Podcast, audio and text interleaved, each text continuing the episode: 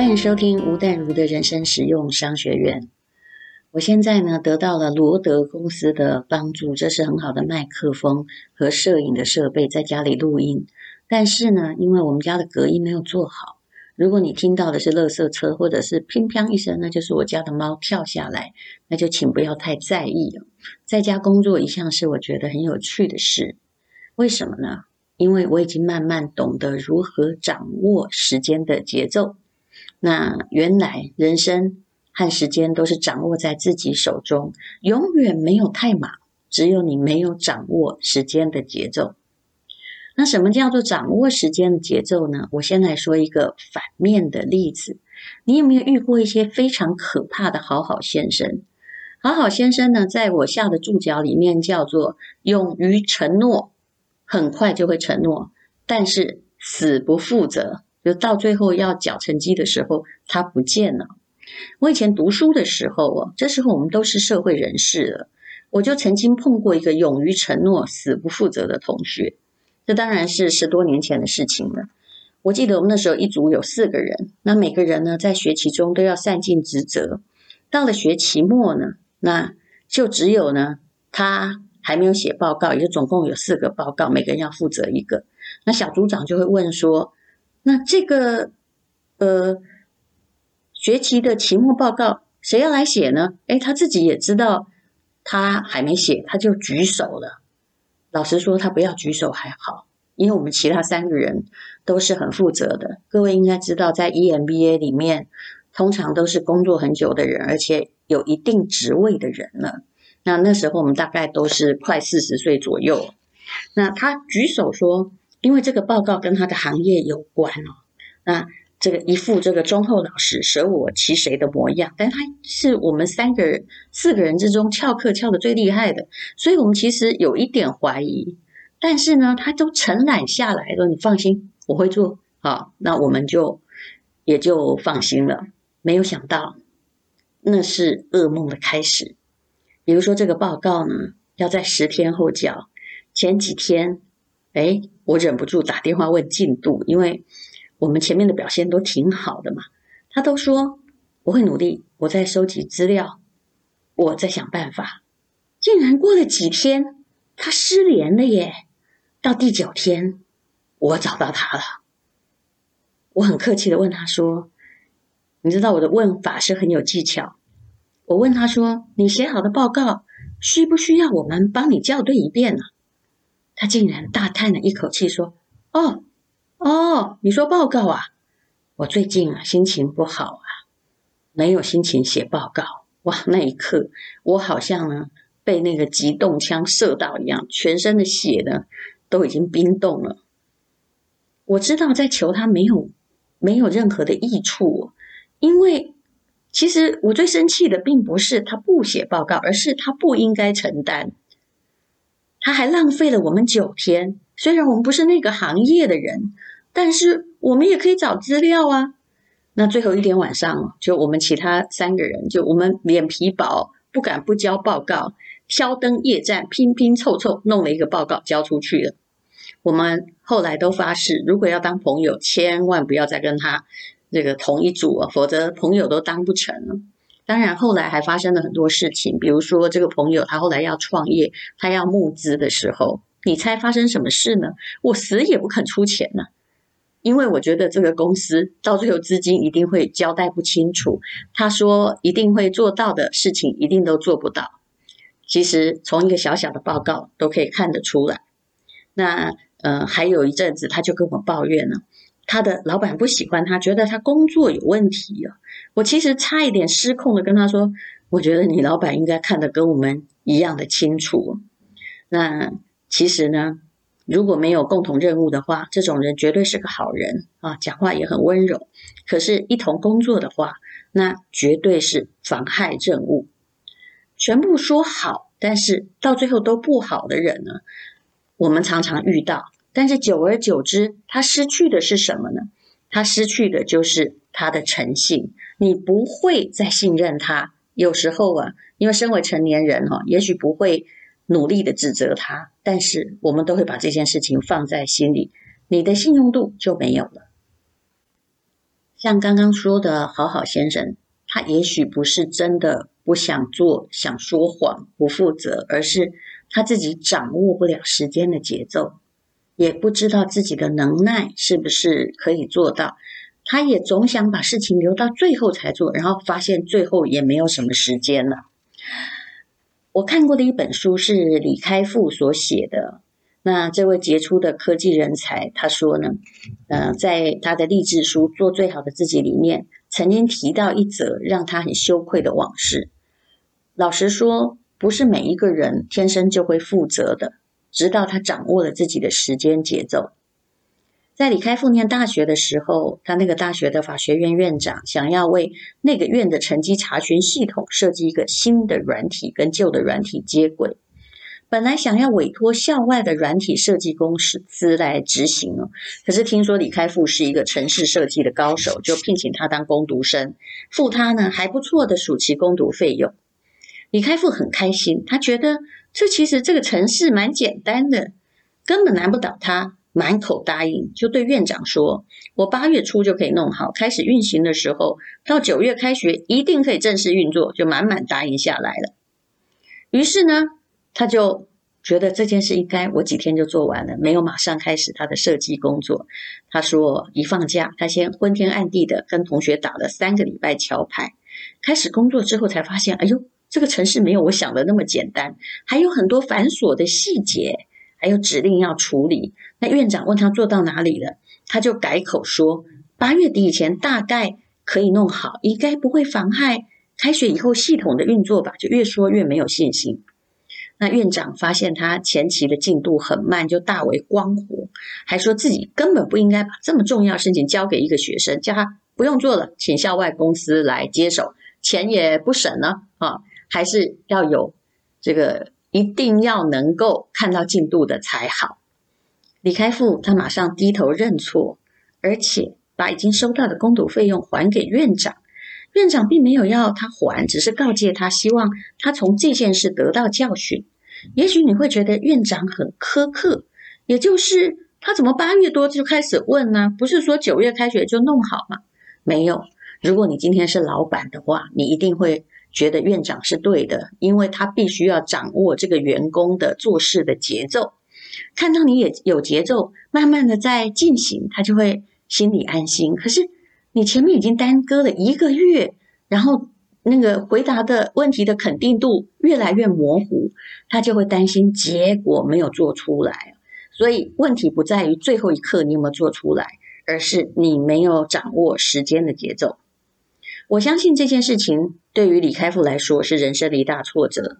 那么，正因为他大学的时候得到教训，他才成为一个踏实又敬业的成功者。所以，人不是天生会负责、天生有节奏，而是你必须有自己的节奏。那有很好的节奏，你就可以做出真正的到最后有目标的事情来。这就好像跑马拉松一样。我有个朋友啊，他跑得好快。但他的体力啊，整个看起来是个男生，看起来比我好。那呃，他是我去戈壁沙漠时认识的。然后你看，我们走的气喘吁吁，他走的健步如飞。但是因为那时候我们是用走的，规定只能快走，不可以用跑的。后来呢，到最后的时候，我才发现一件事情，也就是他听到我跑过全马，很惊讶，他才很不好意思的说：“其实我。”征服过两次全马都失败，三十几公里我都不行了。那你知道为什么吗？啊，我马上看出这个人的问题。我说，因为你没有用脑去控制你的节奏。像我，我知道我跑得慢，所以我前面也不要消耗太多体力。人家疯狂的在冲，我千万不能冲啊！最重要的是要跑完，不是吗？所以我大概只要发现两个半小时，我可以跑到二十一公里的时候，我就知道后面呢，我就算慢一点，走走跑跑，跑一百步，走一百步，我也可以在六个小时左右把它跑完。那么，但是你一刚开始冲的话，你会把你的力气全部都冲走了，流失了啊，腿弄到快断了，你当然就跑不完。所以，时间节奏不是要快，也不是要慢，而是。要把这个达成当成了目标，自由工作者也都知道，如果你接的一个案子，一刚开始速度就慢下来，哎，中间没有跟业者说，我现在差不多做到哪里，业主对你是不会有信心的，那你的斜杠人生也是不可能的。没有人会在最后一天才问你说，你怎么没交卷呢？大家都承担不起，那你不要让自己的就给别人的诚信被辜负。如果你可以主动跟老板或者是跟这个给你钱赚的人报告进度的话，他其实会对你另眼相看。如果等他来催你说你进度如何了，通常就表示他已经投入不信任票了。如果我可以帮年轻的李开复规划的话，我一定会告诉他说：你要先去工作，然后再开心的去打桥牌，每天做个六个小时，因为有些事情你不做不不会发现问题哦。那么你会在工作的时候感觉很充实，也不会在打桥牌的时候感觉到自己很心虚，不是很棒吗？那么掌握时间进度是很重要的。我曾经说过，我挺会考试的。那并不是说我一目十行或过目不忘，或者是天资聪颖，而是我很早就发现，掌握时间的进度很重要。我想大家最近应该有听到一个广告，那我们现在是广告时间，也就是面对每天高压忙碌的生活，精油是我调理身心的必需品。这也不只是广告，这是真的。尤其我睡觉的时候，我都会觉得好一点的精油滴在枕头上，我会比较好入梦。那么，呃，我们这次的舒沉香精油呢，它是由泰泽公司所出品的。听说目前公车呢已经在全台湾跑透透了。我是说公车上面的广告哦。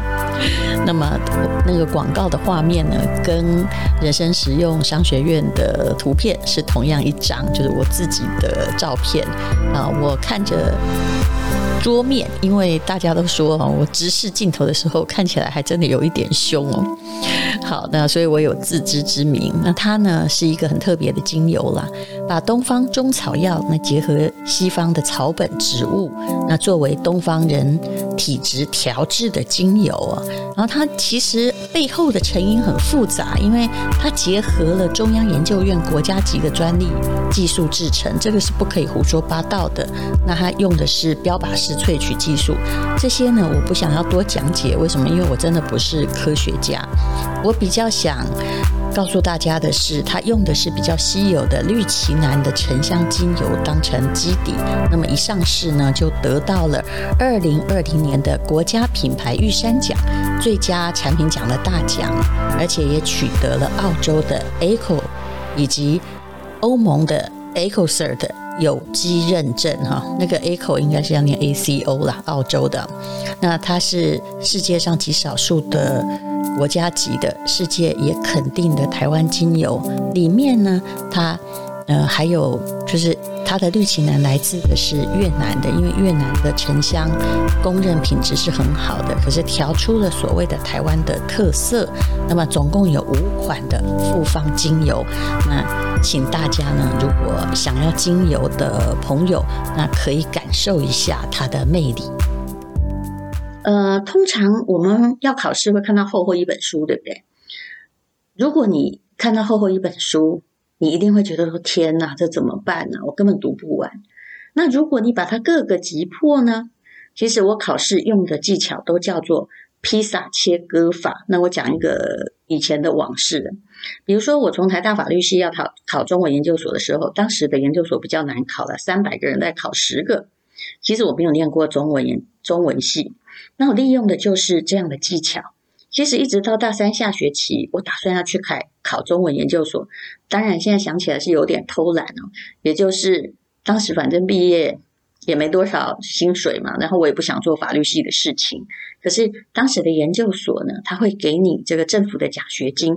那我自认为底子可能还可以，兴趣也有，但是只有一年的时间，我要念完中文系四年的课程怎么办呢？我后来啊，其实会自学的人用的都是披萨切开法。怎么说呢？很简单，一个披萨看起来大的很恐怖，对不对？一个人吃不掉，对不对？但是只要把它一片一片切开，比如说变成十二片，那么你就可以慢慢的比较不费力的，好像在踩楼梯一样的把它吃掉。这就跟跑马拉松一样哈，你大概要估算练完一半的时候是多少，在几月几几号或几点几分，那么后面那一半就算你慢慢来，你也还可以。那我当时采取的方法就是还是一个混合披萨的吃法，也就是念文学史啊，每天念十页；文字学每天念一章；声韵学五天念一章。哈，然后我还要念史记呀，啊，那七十个列传嘛。其他比较难念就算了，每天早上念一个。那《诗经》呢，三百首，每天呢就读个三首。那么中文系四年的功课何其多！如果呢，我要一一科一科，比如说，哎呀，很难搞的文字学，一直要把它看完啊，然后再练一个月啊，再念声韵学或再念《诗经》，我想哈、我不但会把自己弄死，而且呢，等念第二本的时候，第一本我也忘记了。那么，按照我的时间节奏，我会从容的把书读完，而且呢，还可以来个总复习。所以后来，其实我非常轻松的就考上了，呃，中文研究所，而且这也出乎中文系的意料，因为这个人根本没有念过中文系哦。好，那么其实呢，临时抱佛脚是不是好现象？当然，有时候自己懒惰，只好临时抱佛脚。可是啊，我后来发现。会临时抱佛脚的学生，一个就是啊、已经算了啦，就是有分数，这个就加减考几分哈，死马当活马医。另外一种是，他临时抱佛脚也有很好的成绩，因为他可能很聪明或者过目不忘。可是呢，通常你太快把他记得的，没有节奏就拼命吞的，哎，也是拉肚子拉掉，考完也还给他了。所以做任何事情。要把自己的工作进度算好。好，那我们现在就提到了理财。其实理财也是一样的。我再三要强调，巴菲特所说的，有些人呢、啊，他赚不到钱，是因为他急着要有钱，他没有节奏，他永远在投机，他永远去没有去制造说，哎，将来可能的睡眠财，他总是慌慌乱乱，没有原则。啊，告诉你啊，那慢慢存钱的方法，你会觉得说，哎呀，那个太慢了。其实无论如何，你要开始某一种节奏，存钱也是一种节奏。比如说，我也看过一个人呢，他一个月薪水就是三万出头，可是他一年可以存到十万块钱。哎，其实每一个月哦，就存个几千块就有了。那个就叫做理财的节奏，节奏很重要，但是一般人很妙，他们年轻的时候呢，还有省吃俭用，这是一般人；到年纪大的时候，省吃俭用还有节奏，而到年纪大的时候，退休金一次拿了五百万，咻一声没有节奏，诈骗集团骗走了啊，或者是这个理专叫他买什么，全部买走了，有人叫他是。保险啊，是什么趸缴，他就全部缴走了，他就变成一种叫做孤注一掷。其实有的时候啊，年轻的时候保守，而老的时候孤注一掷，这才是真正理财的悲剧。只要你慢慢的有节奏，我真的看过这个每个月哈，就是能够只赚三万多块，然后一年存十万块，后来再多兼几个差，哎。花了个五六年，他竟然也存个百万，他的生活也比较踏实。当然呢、我还是觉得钱不能存死钱哦，因为呃，目前的钱真的莫名其妙薄得很快。那么美国也一直在印钞票，日本也一直在印钞票。可是你自己理财要有节奏，不要期待说我这赚个三百趴，其实。你能够哈，就是每年哈赚个五趴六趴，好的时候哎，搞不好这个顺着某一种数学的节奏，你也许也可以突然赚个二十趴。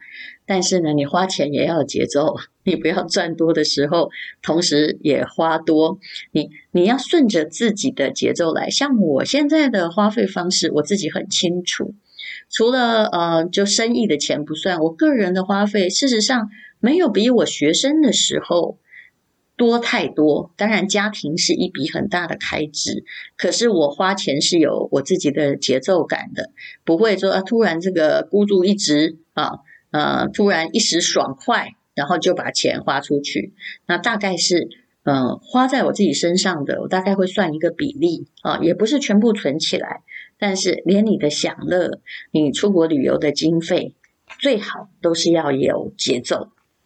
好那总而言之呢，巴菲特也是很有节奏的啦。他的节奏就是这几十年来，每年大概平均起来啊，不是每一年哦。啊，他当当然也有马前失蹄的时候啊。那他，嗯，每一年大概，比如这三十年来，平均每年赚个二十趴。那经济有风暴的时候，可能差一点，也可能有小小的亏损。可是他算的是长期的节奏，一年可以赚个十八、二十趴，这才是好的节奏，而不是呢，第一年赚个两百趴，第二年亏个这个九十趴，第三年呢又赚个二十趴，第四年又负个三百趴，或者甚至把本金都赔掉。如果你肯遵循一种，就是很多东西就跟音乐一样，就是如果你有自己的节奏的话，那才是有真正的本事，不是一个投机者。